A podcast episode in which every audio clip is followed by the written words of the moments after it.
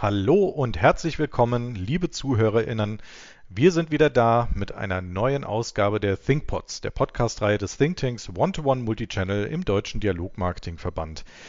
Die Anwendung von künstlicher Intelligenz im Marketing ist nicht neu und doch hat das Thema in jüngster Vergangenheit nochmal deutlich an Fahrt aufgenommen. Grund genug für die Teilnehmerinnen und Teilnehmer des Thinktanks One-to-One Multichannel in dieser Episode der ThinkPods einmal zu beleuchten, ob und wenn ja, wie neue KI-Anwendungen Unternehmen auf dem Weg zu einer erfolgreichen One-to-One Multichannel-Strategie unterstützen können. Diese Folge bildet den Auftakt einer Reihe zu diesem Thema und damit möchte ich zunächst abgeben an Nick von Greve. Wir sind 2015 angetreten, dass wir mit der Idee und der Vision von One-to-One Multichannel erarbeiten und besprechen, wie man es schaffen kann, die richtige Botschaft zum richtigen Zeitpunkt über den richtigen Kanal in die richtige Person zu bekommen. Und uns war damals schon klar, wir brauchen dafür den geeigneten Content. Und wir haben jetzt wirklich jahrelang in diesem Thema gearbeitet und jetzt, jetzt kommt plötzlich sowas wie ChatGPT und Midjourney und DALI und KI ist plötzlich ein Modewort, weil wir auch festgestellt haben, wer automatisieren und individualisieren will, der braucht eben strukturierte Daten. Darüber haben wir so viel gesprochen.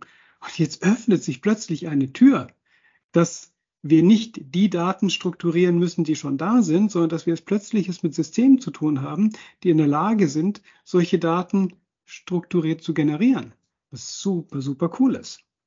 Ja, ich glaube schon, dass das irgendwie eine Zukunft hat. Das ist jetzt noch nicht auf dem Reife Grad, wo man es überall vielleicht einsetzen kann. Aber für spezielle Use Cases ist es total super nutzbar. Ja, und du kommst einfach auf Ideen, die du wahrscheinlich selber nicht kommst. Also Beispiel, wir haben die ersten E-Mail-Texte für E-Mailings haben wir über ChatGPT schreiben lassen. Natürlich gucken wir darüber, natürlich vergleichen wir es. Aber du produzierst einfach so viel schneller Content. Und ich erinnere mich, es waren Themen auch in der Vergangenheit. Wie komme ich an viele, viele individuelle Bilder oder Kontexte, die um Kunden individuell kommunizieren zu können? Und da war einfach die Produktion von Content einfach die Limitierung. Also gerade für die E-Mail, Marc, finde ich das ein total mega spannendes Thema. Also du hast jetzt gerade einen Bereich angesprochen, was Textgestaltung oder Textbausteine anbetrifft. Also da würde ich voll mitgehen. Ich finde es aber auch spannend, wirklich zu überlegen, wie kann dir die KI dabei auch helfen, den Versandzeitpunkt oder ähnliche Dinge zu optimieren, um wirklich da nochmal an Stellschrauben zu drehen, die du bisher wirklich analysieren musstest, mit vielen Kollegen und Kolleginnen im Zweifel noch drüber gesprochen hast und du kriegst einfach schon mal sehr gute Hinweise. Und ich glaube, man kommt Gott sei Dank nicht umher, das Ganze auch nochmal mit dem Faktor Mensch zu versehen und wirklich drüber zu gucken, wie du selber auch sagst, finde ich mega spannend.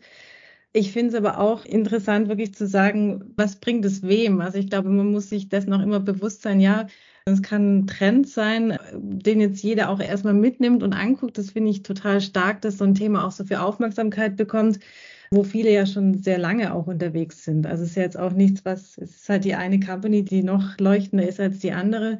Aber ich würde sagen, da steckt wahnsinnig viel Potenzial drin, Chancen, natürlich auch Gefahren. Spannend fände ich auch, das Ganze auch mal mit dem Menschen auch zu betrachten. Also was es mit dem Menschen macht in seiner Arbeit, gerade für den Marketier, der plötzlich ganz andere Jobs zu tun hat, im Zweifel nicht wirklich weniger. Ja, ich setze auf den Punkt von der Petra auf. Ich finde das wahnsinnig spannend, weil es dir auch als Unternehmen so viele Chancen bietet, jetzt in bestimmten Punkten einfach voranzukommen. Es ist auch diese Zeit der Ausreden vorbei und sagen, ah ja, das kostet zu viel Ressourcen, die Infrastruktur passt nicht, das Tool muss ich mir bauen und so weiter. Das ist jetzt da. Und du bist gezwungen jetzt, dir strategisch Gedanken zu machen, wie du das einsetzt, damit es dir weiterhilft und auch mit deinen Kolleginnen und Kollegen darüber zu sprechen, wie die frei gewordene Zeit dann für neue Sachen genutzt wird. Jetzt gibt es einfach nichts mehr und da jetzt zu sagen, oh nee, jetzt ich weiß nicht, lieber nicht, ich schieb's noch, sondern das ist jetzt vorbei, du musst jetzt handeln. Das triggert mich total. Absolut, es ist auch, du sagst, für die Unternehmen ist es hilfreich. Ich meine, momentan diese ganzen KIs sind ja alle gar nicht auf Kunden- und Unternehmensdaten bezogen, sondern die sind ja wirklich auf allgemeinen Informationen bezogen. Jetzt stell dir mal vor, also alles, was du jetzt schon machen kannst, ist ja schon großartig, aber stell dir mal vor, du reicherst das noch um Kundendaten aus den Unternehmen an oder bringst diese beiden Welten zusammen, was dann für eine Explosion entsteht. Also ich glaube, das ist ja ein Schritt, wo du sagst, ich kann das externe Wissen mit meinem internen Wissen datenschutzkonform irgendwie auch noch zusammenbringen. Da wird ja dann echter Stuhl draus, dass ich sage, dann ist es ein Mehrwert für den Kunden, das Richtige zu bekommen. Und ein cooles Thema will ich echt noch in die Runde werfen neulich einen guten Vortrag gehört von einem Versicherer, der im Callcenter wirklich schon KI-Tools einsetzt, die die Kundengespräche mit analysieren und im Nachgang den Agent quasi eine Hilfestellung geben, wie er das Gespräch beim nächsten Mal besser führt, wo er besser kommuniziert, welche Wörter er verwendet und so weiter. Also das ist das, wo es ja nicht eine Überwachungsecke ist, das ist die negative Seite, sondern wirklich auf der anderen Seite wirklich das Leben des Mitarbeiters, des Unternehmens besser macht. Und, und genau in die Richtung, glaube ich, wird es echt gehen, so unterstützte Systeme, die quasi äh, das, das Leben des Marketiers, des Service-Mitarbeiters wirklich besser machen. Und im Grunde schließt das auch wieder direkt an an das, was wir in der Idee von One-to-One Multi-Channel formuliert haben, nämlich dass diese Technologien dem Menschen Dinge, repetitive Aufgaben abnehmen, damit man wieder mehr Zeit dafür hat, sich mit die Dinge zu machen, die wirkliche Beziehungen begründen. Und das ist ja eigentlich das, was wir wollen. Was ich mir vorstellen kann, ist ChatGPT als Thema ist so aufmerksamkeitsstark, das öffnet jetzt eine Tür zu einem neuen Gebäude. Und was wir tun können und was wir auch tun sollen, ist, wir laufen jetzt durch dieses Gebäude und gucken uns Raum für Raum an und machen uns damit bekannt. Marc, du hast vorhin ein cooles Beispiel zum Thema A-B-Testing und Blickverlaufsanalyse angesprochen, was wir in den nächsten Folgen uns angucken werden. Und so finde ich das total aufregend, mit euch zusammen durch dieses neue Gebäude zu gehen und dann eben zu gucken, welcher Raum uns gefällt und was wir dabei brauchen können auch bei uns, wir gucken es uns bei Payback natürlich auch an für unsere Kampagnen und wollen da auch jetzt oder sind gerade dabei, auch viele Tests vorzubereiten.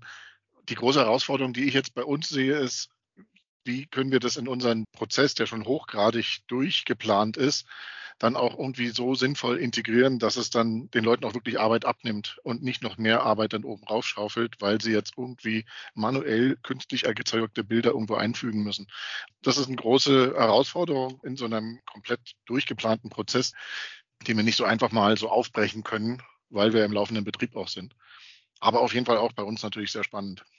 Und das ist eben der große Vorteil, den man dann auch hat in der Zusammenarbeit dass man einfach wirklich Rapid Prototyping macht und um noch ein bisschen mehr Bingo zu spielen, ein Minimal Viable Product zu machen. Also dass man einfach mal sagt, okay, wir nehmen uns jetzt mal ein Element, versuchen so viel Automatisierung wie möglich daran auszuprobieren, um dann zu entscheiden, was können und wollen und werden wir denn in Zukunft, wenn die Systeme auch stabil sind. Man stellt euch mal vor, man nimmt eben jetzt diese prototypischen Systeme in einen strukturierten Prozess rein und dann ist die Serververbindung nicht da oder irgendwas in der Art. Aber es ist jetzt an der Zeit, eben einen Blick zu werfen in die verschiedenen Richtungen, in die Räume, wenn man so möchte, um dann zu sagen, das könnten wir reinnehmen. Also ich glaube tatsächlich, was viele noch abhält, wahrscheinlich nicht im E-Mail-Marketing, aber bei anderen Formen des Publishings von Content, die mehr Exklusivität benötigen, ist tatsächlich auch eine rechtliche Komponente. Textbereich ist die nicht so wahnsinnig maßgeblich, im Bildbereich ist die hochgradig maßgeblich und da ist wahnsinnig vieles noch unklar. Nichtsdestotrotz bin ich trotzdem der Auffassung, ich sehe ganz viele meiner Kunden oder unserer Kunden, die sagen, also bis das, solange das nicht geklärt ist, machen wir da nichts. Jetzt muss man wissen, dass so eine endgültige rechtliche Klärung in Deutschland, bei der vielleicht auch die Gesetzgebung angepasst werden muss, das kann ein Weilchen dauern. Und bis dahin ist eventuell der Zug abgefahren. Und wir raten eigentlich allen dazu, dass sie sich, wie du es gerade beschrieben hast, Nick, einfach mit dem Thema anfreunden und mal in die Räume reingucken, mal ein bisschen rumprobieren, an den Stellen vielleicht rumprobieren, wo diese hohe Exklusivität, diese Ausschließlichkeit am Content nicht nötig ist. Wenn ich ein Mailing mache und mache da ein Foto rein oder ein Bild rein, das rein illustrativ ist und wo mir relativ egal ist, ob im Mailing meines Mitbewerbers nächste Woche dieses Bild auch auftaucht und er mich nicht fragen muss vorher, dann los, ab jeder. Aber es ist natürlich, wenn ich irgendwie ein Buchcover mache oder eine, eine weltweite physikalische Kampagne macht, dann wird es ein bisschen schwierig. Dann sollte ich das vielleicht nicht tun. Aber der aktuelle Rat aus, aus unserer rechtlichen Ecke ist, äh, sucht euch die Bereiche aus, wo es nicht so weh tut und macht einfach mal ein bisschen damit rum und versucht einfach so die Risiken einzugrenzen. Aber schneidet euch irgendwie nicht die Option ab, wenn das Ganze dann rechtlich mal irgendwann geklärt ist, dann loszulaufen und sagen, so, jetzt wollen wir auch.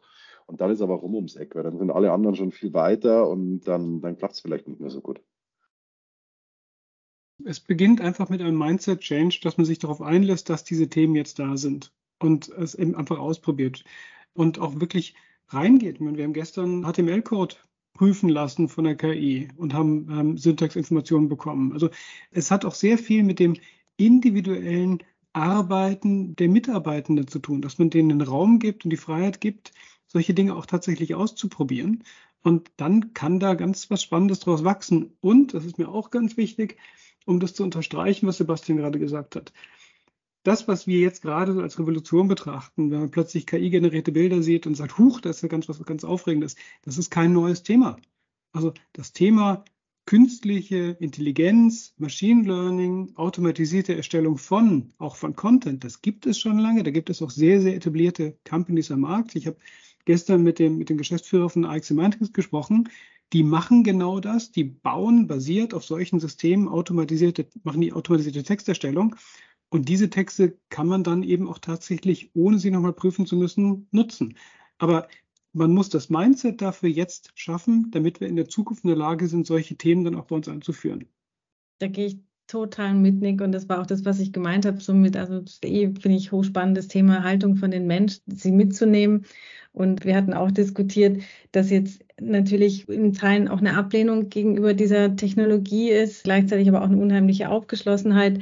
Aber ich glaube, es gilt halt noch so viel Grundsätzliches zu klären. Also Sebastian, du hast rechtliche Themen angesprochen, aber halt auch Fragen, ja, es entspricht ja dann nicht unserer Corporate Language, die Texte, die da rauskommen und spricht das Ding überhaupt Deutsch und solche Sachen. Also wo man einfach so per se schon so eine innere Blockade spürt und das gilt wirklich zu durchkreuzen. Also da bin ich großer Fan von und es geht nur durch Ausprobieren. Und es geht nur eben auch, Christian, du hast es gesagt, sich auch oder auch Olaf, die Prozesse anzugucken. Ja, sie laufen bisher so und wenn neue, ein Stück neue Technologie in den Prozess kommt, dann muss der halt leider halt auch nochmal neu angeguckt werden. Und das finde ich ganz wichtig dabei, dass wir, dass wir den Mut jetzt haben. Apropos angucken, das ist doch ein super gutes Stichwort. Ja. Beschließen für heute dieses Thema, weil wir es einfach nur mal als Aufreißer bringen wollten, neue Ideen anzugucken. Und wir haben uns vorgenommen, bei der nächsten Session wirklich jedes Tool mal vorzustellen, nicht nur auditiv, sondern auch visuell.